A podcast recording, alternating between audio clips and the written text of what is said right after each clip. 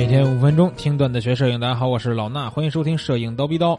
那最近有一个有意思的厂商发布了一个有意思的东西，这是个什么东西呢？叫做数码后期专用控制面板啊，是吧？关注我微博和朋友圈的同学应该上周都看到了，我说这个东西啊不太好，是吧？啊，具体怎么回事呢？今天就跟大家详细聊聊。那这个东西，这个品牌叫什么呀？我不不太会读啊，L O U P E D E C K。这品牌发布的这个东西，貌似已经是第二代了。然后这东西简单理解为什么呀？就是一个叫摄影专用键盘，啊，是吧？这个键盘呢，也有一些同学过来问我啊，说，呃，老大，你看这东西怎么样，是吧？能不能提高修图效率？因为这东西在广告方面啊，各方面打的都是说提高你的修图效率，然后，呃，让你的修图更专业呀、更简单、更便捷啊之类的这种这种关键词。但是啊，我是仔细研究了一下这个东西啊，我觉得这个东西啊，呃，差点意思啊。首先，咱们来说啊，这个东西到底能不能提升这个修图效率？我觉得是绝对不能的。为什么呢？这东西先大家先简单理解一下，它是个什么啊？它就是一个可以帮我们去控制我们 Lightroom 或者是，比如你说像 ACR 啊，像 PS 的 ACR 这个插件，它能不能支持我不知道，但是 Lightroom 它是可以的。Lightroom 的里边的各种参数，它给应用的对应到了它这个小键盘，就跟一个 DJ 台似的，小键盘上面的各种这个旋钮上。比如说有一个旋钮就是控制阴影这个项。啊，有一个旋钮就是控制高光这个项，有一个呢控制曝光，有一个呢控制比如说色温，有一个控制色调，然后呢还有比如说控制照片的旋转呀、二次构图啊这种的。但是啊，这上面仅仅能做这种对参数的调整，啊，仅仅能做对参数的调整，等于说什么呢？就是原来我们拿鼠标在上面随便点一下或者拉一下就能拿着就能调这个参数，现在你需要在这个它这个摄影这后期键盘上呢去拧这个按钮。拧就可以了啊！但大家理解这个以后，就知道为什么不能去提升修图效率了，对不对？因为啊，这个修图效率这事儿啊，我们要的是快，对不对？而且还有人说能不能帮我批量处理照片？其实他用的软件一样，还是 Lightroom，对吧？你弄明白这个事儿，你就知道了，他用的还是 Lightroom。所以说你跟原来你用 Lightroom 呀，基本是一样的，而且它会慢，慢在哪儿呢？慢在比如说我需要。对画面当中的高光阴影进行调整的时候，我摁这个按钮没问题，对吧？摁完按钮之后，我可能需要处理一些细节的东西了。我要，比如说，我要把它放进 Photoshop 里边来。一张照片的后期不可能简简单单的调几个这个曝光、阴影啊、色温、色调这参数就完成的，对吧？我们总需要，比如人像作品，我需要对它磨皮呀、液化呀等等。如果风光作品，我可能需要对它进行蒙版的局部的这种色彩的调整。对吧？那这些呢？我到 Photoshop 里边，我得把这键盘拿开啊，再把鼠标键盘再再拿回来，然后用常规的鼠标键盘再去进行这些操作。因为那上面是没有鼠标的，它完全无法摆脱我们对鼠标的依赖。而且呢，传统键盘上面的有些功能，它也是达不到的。所以说，它只能相当于是帮我们作秀一样的，达成一个拧按钮可以调节曝光，拧按钮可以调节色温。另外还有一点啊，它慢在哪儿呢？慢在就比如说，我就不会别的那些细节的操作，我就调一些曝光、色温这些。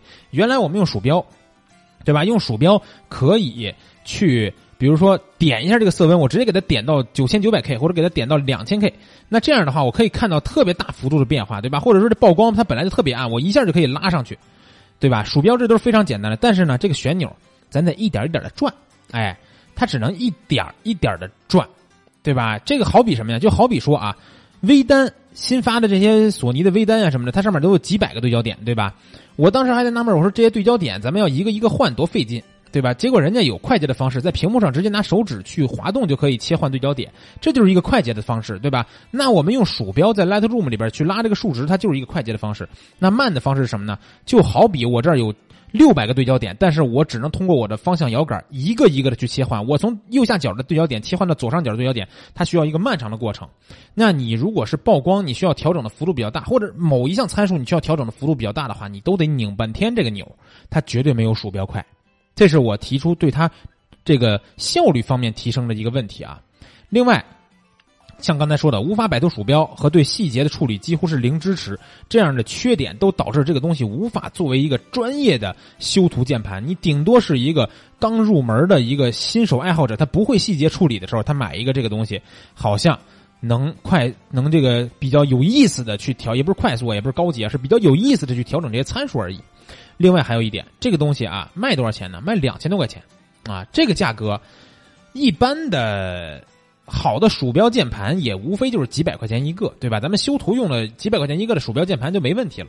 他这玩意儿卖两千多块钱，两千多块钱你买来这个东西拿到手里以后，它这个质感呀，啊，跟你几十块钱包邮的那种双飞燕的键鼠套装没有什么太大区别。双飞燕这个品牌不知道有没有人知道啊？在我们年轻时候传机的装机的时候，都配双飞燕鼠标，二十九、三十九一套键鼠套装，质感特别差啊。它这玩意儿呢？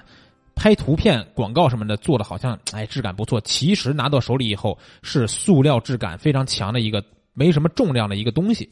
然后呢，这个按钮啊，据说还不是特别稳当啊，所以说它这个做东西做工是很次的，而且就想让我们拿鼠标点的这东西变成旋钮去旋转，然后就让你花出两千多块钱来，我觉得这个厂商呢也是疯了啊！当然了。啊，这个今天这期节目呢，我只是客观的从我个人的角度去吐槽一下这个专业摄影键盘，对吧？如果你们厂商听到了这期节目，觉得对你们不太友好啊，欢迎私信我们啊，私信蜂鸟网，只要价格到位，我能把这个东西夸出花儿来。好了，那这个不开玩笑了啊，今天呢，主要跟大家说一下这个东西啊，呃，没有必要啊，就不要买了，不要花这两千多块钱。然后呢，呃，今天这个是周一，那在周二的晚上，十七号晚上八点，在千聊直播间，我有一节免费公开课，给大家打个小广告啊！免费公开课不听白不听，讲的是什么呢？毕业季去校园拍写真，对吧？甭管咱是刚毕业还是等人家毕业以后没人没校园里边没人了，咱去校园拍写真都可以。